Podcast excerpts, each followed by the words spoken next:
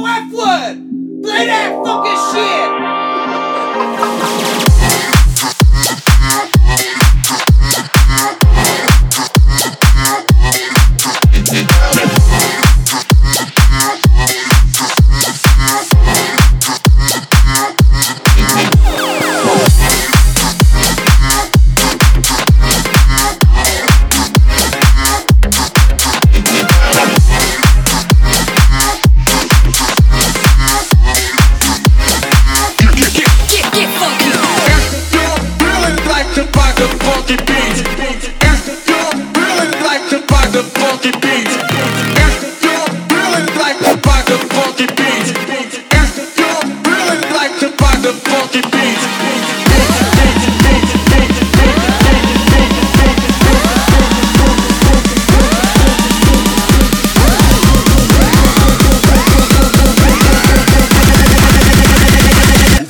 down like an elevator.